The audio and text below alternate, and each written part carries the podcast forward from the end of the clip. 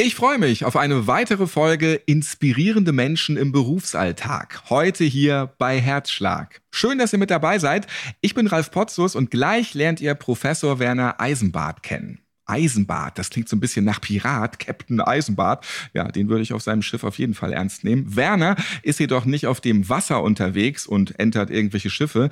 Er ist Humanbiologe, Augenoptikermeister, Professor für Physiologie des Sehens und er engagiert sich bei zahlreichen Veranstaltungen in der Behindertenhilfe. Ja, die Liste seiner Tätigkeiten, die ist also wirklich lang und vor allem noch lange nicht am Ende.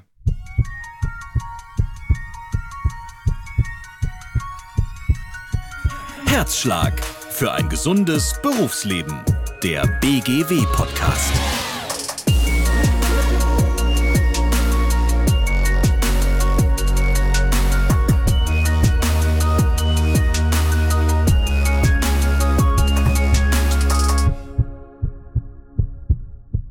Herzlich willkommen, Werner. Hallo, grüß dich, Ralf. Bei den Special Olympics in Berlin, da warst du vor Ort und wir beide haben uns dort auch kennengelernt. Dich hören wir auch in den Podcast-Folgen zu den Special Olympics. Könnt ihr ja gleich nochmal im Anschluss an diese BGW-Podcast-Folge reinhören. Damals ging es um deinen Einsatz für die Behindertenhilfe. Heute sprechen wir auch über dein Engagement dort. Noch mehr über dich selbst als Person. Ich bin gespannt. Werner, dein Berufsalltag, der spielt sich ja vor allem in der Hochschule und in dem Augenzentrum Nymphenburger Höfe in München ab. Beschreib uns doch mal bitte, was genau deine Aufgabe dort ist. Also neben meiner Tätigkeit als Professor an der Hochschule München, was natürlich meine ja, Hauptbeschäftigung ist, biete ich im Augenzentrum Nymphenburger Höfe in Kooperation mit Michael Koss, er ist der Chef des Augenzentrums, eine Low-Vision-Sprechstunde an Michael Koss ist ein renommierter Augenchirurg, das heißt, er kümmert sich um die Therapie bei Netzhauterkrankungen und ich kümmere mich um die Funktion und um die Rehabilitation, denn viele, vor allem ältere Patienten, die Netzhauterkrankungen haben, die benötigen zusätzlich zu jeglicher medizinischer Intervention eben oftmals auch Hilfsmittel oder eben Beratung, wie sie im Alltag besser zurechtkommen. Was macht dir bei der Arbeit als Professor am meisten Freude? Dein Hauptjob? Ja, diese Tätigkeit ist extrem vielseitig. Natürlich, der Schwerpunkt liegt auf der Lehre, das heißt die Ausbildung von Studentinnen und Studenten.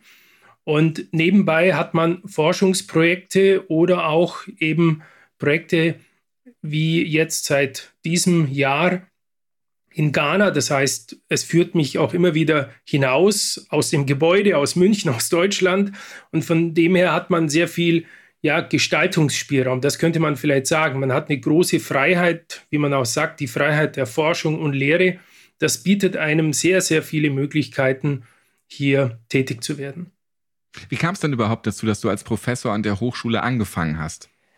Es war so, dass ich nach meiner Promotion zum Humanbiologen, wo ich mich schon mit altersabhängigen Makuladegenerationen beschäftigt habe, zunächst hier in München, weiter dann noch wissenschaftlich tätig war, damals noch mit dem Klinikum rechts der ISA an der TU München.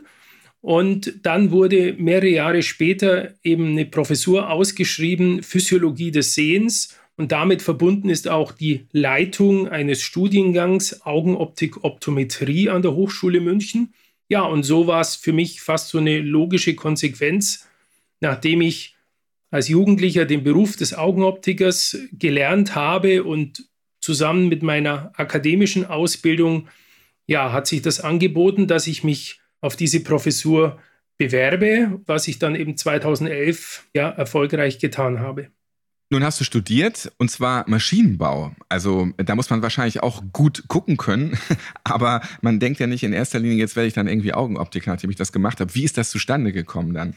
Also mein Werdegang war so, dass ich zunächst äh, eine Lehre als Augenoptiker gemacht habe, dann auch noch die Meisterprüfung abgelegt habe. Aber mein Ziel war immer, dass ich eben noch eine akademische Ausbildung bekomme. Und so hatte ich ursprünglich die Idee, ich möchte in das Lehramt für diesen Beruf gehen und habe das dann an der TU in München auch studiert. Und später in der ersten Tätigkeit in der Lehre hat mich aber das immer noch weiter getrieben und ich bin dann quasi wieder zurück dann an die LMU in München und habe dort an der medizinischen Fakultät in Humanbiologie promoviert, eben zum Thema altersabhängige Makuladegeneration und so hat dieser erste Schwerpunkt Augenoptik, eher so das naturwissenschaftlich-technische, eine Verbindung bekommen mit medizinischen Inhalten. Und das ist im Übrigen öfter eine Kombination, die man unter Seeforschern trifft. Das sind oft Mathematiker, Physiker, auch Ingenieure, aber auch Psychologen, Biologen, die sich der Seeforschung widmen. So bin ich eben da gelandet, wo ich heute bin. Da kannst du mal sehen. Nun engagierst du dich über all das hinaus auch noch enorm im Bereich der Behindertenhilfe. Das ist ja erstmal mit dem ersten Blick so, hm, Augenoptik, Behindertenhilfe, nicht so der, der normale Gang, den man vermutet, aber da gibt es eben ganz viele Verbindungen. Was machst du da genau? Erklär das bitte mal. Ja, ich habe 2009 begonnen, mich für Special Olympics zu interessieren und war dort das erste Mal bei einem Event dabei. Das war damals in Inzell, also im Süden von Bayern, bei Winterspielen. Wer Special Olympics nicht kennt, ganz kurz, es sind die Sportveranstaltungen oder eben auch letztendlich Olympische Spiele, könnte man sagen, für Menschen mit geistiger Behinderung. Und diese Spiele werden begleitet von einem Gesundheitsrahmenprogramm, in meinem Fall das Opening Eyes Programm. Und hier habe ich dann 2009 begonnen, mich zu engagieren. Aber wenn ich sage, ich engagiere mich, dann heißt es eigentlich, meine Studenten und ich, wir engagieren uns, weil ich zu diesen Events immer Studierende mit hinnehme, damit sie Erfahrung sammeln und auch ja diese Thematik innerhalb der Lehre quasi transportiert wird. Ich habe auch viele Studentinnen und Studenten kennengelernt, die hast du alle mit dabei gehabt bei den Special Olympics, die auch sehr engagiert dabei waren und die nehmen natürlich auch bei solchen Events, Ereignissen dann sehr viel mit. Absolut. Im ersten Augenblick werden die Studierenden im Sommersemester ist das inzwischen hier in München immer in der Theorie und in den ersten Praktikas auf diese Einsätze vorbereitet. Aber dann versuchen wir immer im Laufe des Sommersemesters eben auch wirklich rauszugehen aus der Hochschule. Das können solche Spiele sein wie im vergangenen Juni in Berlin. Das sind aber eben auch Besuche in größeren Werkstätten für Menschen mit geistiger Behinderung oder auch Schulen. Und dort schlagen wir unser Camp auf, untersuchen die Mitarbeiterinnen und Mitarbeiter und versorgen sie, wenn notwendig, mit einer Sehhilfe. Gibt es für dich persönlich eine schöne Erfahrung oder einen Fall, der dir besonders viel bedeutet, gerade beim Thema Behindertenhilfe? Ein ganz spezieller Fall, den könnte ich jetzt so nicht nennen. Es ist immer die Begegnung mit den Behinderten, es ist die unmittelbare Rückmeldung, weil wir ja vor Ort diese Messungen machen und quasi den Erfolg auch gleich vor Ort erfahren, sowohl die Athleten, aber auch wir die wir dieses Angebot machen. Also wir sehen, wie die Sehschärfe ansteigt, ja, wie, wie die Brille wirkt sozusagen. Und das ist immer wieder ein ganz tolles Erlebnis. Bei den Special Olympics fand ich vor allem auch beeindruckend, weil ja so viele verschiedene Nationen von überall von der Welt dahin gekommen sind und einige hatten da zum ersten Mal überhaupt mal eine richtige medizinische Vorsorgeuntersuchung. Absolut. Also ja, das sind jetzt 12, 13 Jahre wo ich mich hier engagiere, war sicher Berlin jetzt in diesem Jahr auch für mich ein Highlight. Du hast es angesprochen, der internationale Teilnehmerkreis, die Athleten, es war eigentlich eine Ausnahme, wenn Deutsch gesprochen wurde auf diesem Venue, wo wir all diese Untersuchungsgeräte aufgebaut hatten.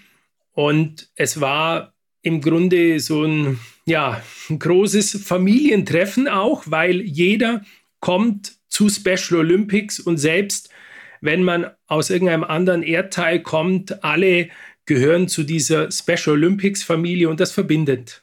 Da saßen teilweise Nationen zusammen, die eigentlich offiziell, obwohl sie gerade in kritischen, krisenähnlichen und kriegsähnlichen Situationen zusammenstehen, ähm, Grenze an Grenze. Durch den Sport und durch dieses familiäre, was du schon angesprochen hast, gab es aber auch gar keine Berührungspunkte. Die Menschen sehen das nicht eng und äh, kamen da sehr gut zusammen. Fand ich auch sehr berührend. Ja, es ist immer wieder beeindruckend, wie die Athleten sich auch innerhalb dieser Untersuchungen öffnen, wie kommunikativ sie sind, auch trotz vielleicht Sprachbarrieren.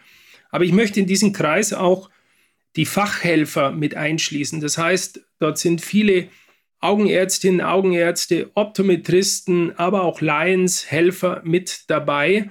Und die arbeiten alle im Team zusammen und das spüren auch die Athleten, dass hier, glaube ich, eine gute Atmosphäre ist. Und das kann man jetzt als ja ganz angenehm hinnehmen. Aber wichtig ist, dass wir die Erfahrung gemacht haben, nur in solch einer angenehmen Atmosphäre lassen sich diese Athleten, die ja ganz unterschiedlichste Behinderungen haben, äh, eben auch ganz niederschwellig hier untersuchen, machen mit und so kommen wir dann auch zu den notwendigen Ergebnissen. Ich halte mal fest, schöne Momente bei der Arbeit, die sind enorm wichtig. Was bei Tätigkeiten im Bereich Medizin genauso wichtig ist, sind die Komponenten Sicherheit und Gesundheit. Sie andauernd zu verbessern sollte eines der Hauptanliegen von Führungskräften im medizinischen Bereich sein. Hast du auch in deiner Rolle im Augenzentrum einen Einfluss darauf? Und wenn ja, wie stellst du das an? Also hast du da ein Auge drauf, Werner? Das ist natürlich jetzt ein ganz spezielles Thema ich möchte mal sagen, generell, ob das jetzt im Augenzentrum ist, an der Hochschule oder bei Special Olympics, ist die Aufklärung, die Informationsweitergabe nicht nur an den Patienten oder an den Athleten, sondern auch für die Mitarbeiterinnen und Mitarbeiter. Es ist ein ständiges Erklären, ein Mitnehmen, was man tut. Also ich bin hochspezialisiert im Bereich der Sehbehindertenrehabilitation, aber man kann nicht erwarten, dass wir haben in Summe 40, 50 Mitarbeiterinnen und Mitarbeiter in München an drei verschiedenen Standorten, die dort tätig sind. Und man kann nicht erwarten, dass jeder genau weiß, was hier in jedem Sprechzimmer genau geschieht. Und mein Aspekt ist ja wirklich nur ein ganz, ganz kleiner Bereich. Und ich versuche auch, die Mitarbeiterin, die dann oftmals im Kontakt mit dem Patienten, vielleicht auch am Telefon sind, ihnen genau zu erklären, was wir leisten, warum wir es so oder so machen und warum es vielleicht auch mal in anderen Kliniken, in anderen Praxen vielleicht anders läuft. Ja, also viel Kommunikation, würde ich mal sagen, zum Wohle des Patienten. Du unterstützt viele verschiedene Projekte. Ein Projekt hat dich sogar nach Ghana gebracht. Du hast es auch vorhin schon mal kurz erwähnt. Was genau hast du dort gemacht und wie kam es dazu, zu diesem Projekt? Ja, die, die Anfänge, die gehen eigentlich schon in das Jahr 2019, 20. Also das war noch vor Corona, kann man sagen. Früher hat man gesagt vor Christus, mittlerweile sagt man immer schon vor Corona, nach Corona. Ja, es hat ja aber Gott sei Dank keinen Einfluss letztendlich, muss ich sagen. Ich war dort in Kontakt. Ich wurde ähm, eben angeschrieben von Dr. Akufu. Er ist Head of Department an der KNUST in Kumasi. Und er hat nach einem Kooperationspartner gesucht. Und so waren wir ja immer ein bisschen im Austausch. Und 2021 hatten wir dann eine Idee für ein Projekt. Es ging um die Untersuchung von zwei- bis fünfjährigen Kindern in der Ashanti-Region. Und wir haben dort ein Forschungsprojekt aufgesetzt. Und ich hatte zu dieser Zeit zufällig einen Studenten, der am Ende seines Studiums war und noch nach einem Thema für seine Abschlussarbeit gesucht hat. Und ich habe ihn kurzerhand für acht Wochen nach Ghana geschickt und er hat das Equipment mitgenommen und so konnte hier das erste Projekt gestartet werden. Und aus dieser Zusammenarbeit ist dann ein Projektantrag entstanden, den wir letztes Jahr erfolgreich eingereicht haben, woraus jetzt dieses Low Vision Projekt in Kumasi gestartet werden konnte. Also am 1. April 2023 ging das Ganze an den Start, ist gefördert von der Else Kröner Fresenius Stiftung mit 300.000 Euro. Und damit können wir jetzt innerhalb der nächsten drei Jahre eine Low-Vision-Rehabilitation an der Universität und in dem zweiten und dritten Jahr eben in regionalen Kliniken aufbauen. Und um dieses Projekt weiter voranzutreiben, werde ich eben jetzt in den nächsten Tagen auch nach Kumasi reisen. Kannst du mal erzählen, was genau dann dort geschieht? Es gibt verschiedene Stoßrichtungen. Das eine ist, dass wir zunächst die universitäre Ausbildung der Optometristen. Das ist eine Ausbildung, nennt sich Doctor of Optometry. Die ist schon auf einem sehr guten Niveau, aber es mangelt an praktischer Ausbildung. Also ganz konkret werden wir innerhalb des nächsten halben, dreiviertel Jahres eine Low-Vision-Klinik errichten. Also da gibt es Räumlichkeiten, die müssen umgebaut werden, die müssen ausgestattet werden. Also da fließt am Ende ca. 100.000 Euro in das Equipment, das wir hier benötigen. Im zweiten Jahr werden wir regionale Kliniken mit einer eigenen Low-Vision-Abteilung ausstatten. Das wäre dann so die Art Standardversorgung an der Universität ist es der Tertiary Level, das ist der höchste Standard. Secondary Level ist dann in den regionalen Kliniken. Und im dritten Jahr brechen wir das nochmals runter. Dann wird es Gesundheitszentren geben, die natürlich bereits vor Ort sind, ganz klar, aber nicht mit diesem Fokus auf Low Vision, die dann an den Secondary Level überweisen und gegebenenfalls von dort wieder zurück an die Universität. Also das Ganze soll quasi ausgebreitet werden. Und im dritten Jahr soll auch noch die Professionalisierung von bereits tätigen Optometristen in Ghana vorangetrieben werden. Man könnte hier lebenslanges Lernen sozusagen, also die Verbindung wieder zurück zur Universität. Und wir planen in drei Jahren dann auch einen zunächst nationalen und vielleicht, wenn wir dann ja vielleicht noch zusätzlich Geld bekommen, westafrikanischen Low Vision Kongress, wo wir eben Nachbarländer auf dieses Projekt aufmerksam machen möchten und das Ganze noch weiter ausrollen wollen. Also zusammenfassend kann man sagen, dass ihr dort ganz viele neue, kompetente Optikerinnen und Optiker möglich macht. Ja, korrekt gesagt muss man sagen, Optometristen, das ist ein Universitätsstudiengang, das es so hier in Deutschland zum Beispiel nicht gibt. Das ist ein fünfjähriges Studium und ein sechstes Jahr, ein sechstes praktisches Jahr in der Klinik. Also die dort ausgebildeten Optometristen, nochmal Doctor of Optometry, die haben sehr hohe Kompetenzen, die sich in Deutschland schon zum Teil mit einer augenärztlichen Tätigkeit zumindest auf dem niedrigen Bereich überschneiden würden. Man nennt das Primary Eye Care, was sie dort eben machen. Kann man sagen, dass die Augenversorgung in Ghana eben alles andere als gut ist und dass damit sehr vielen Menschen geholfen werden kann jetzt? Die Ausbildung des Fachpersonals ist meiner Meinung nach auf einem ganz guten Level. Es fehlt ein bisschen an diesem praktischen Training.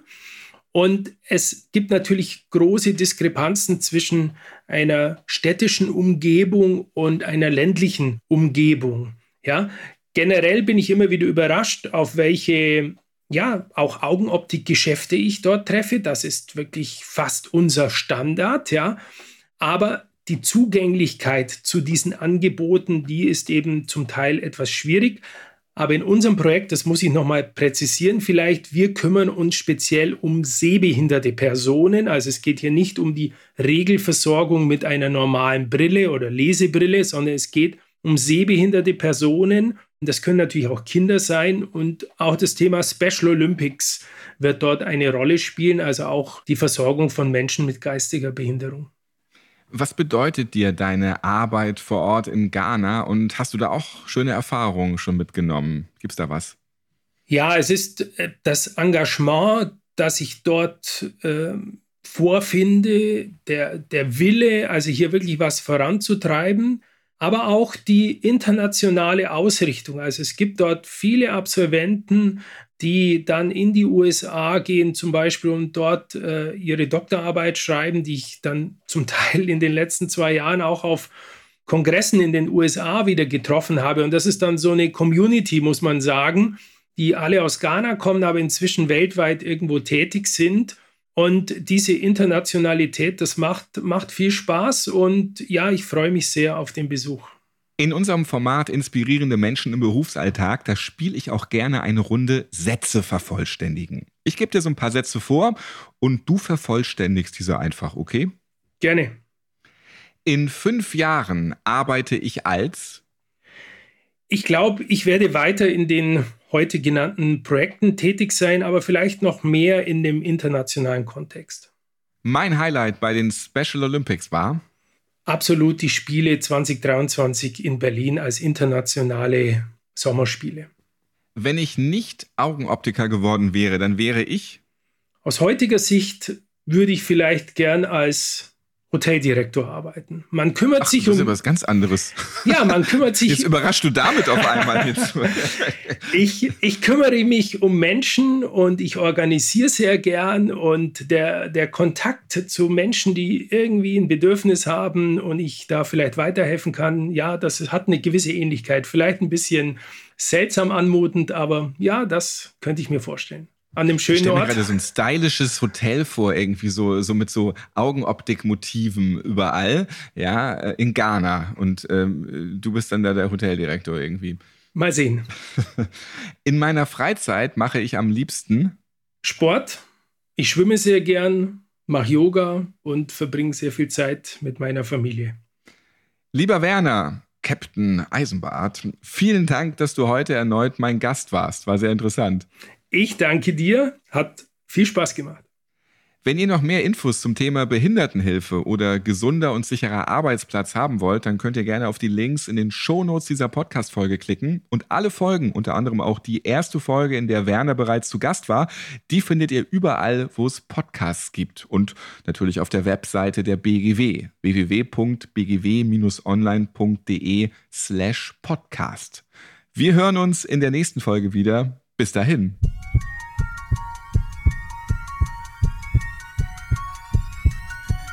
Herzschlag für ein gesundes Berufsleben. Der BGW-Podcast.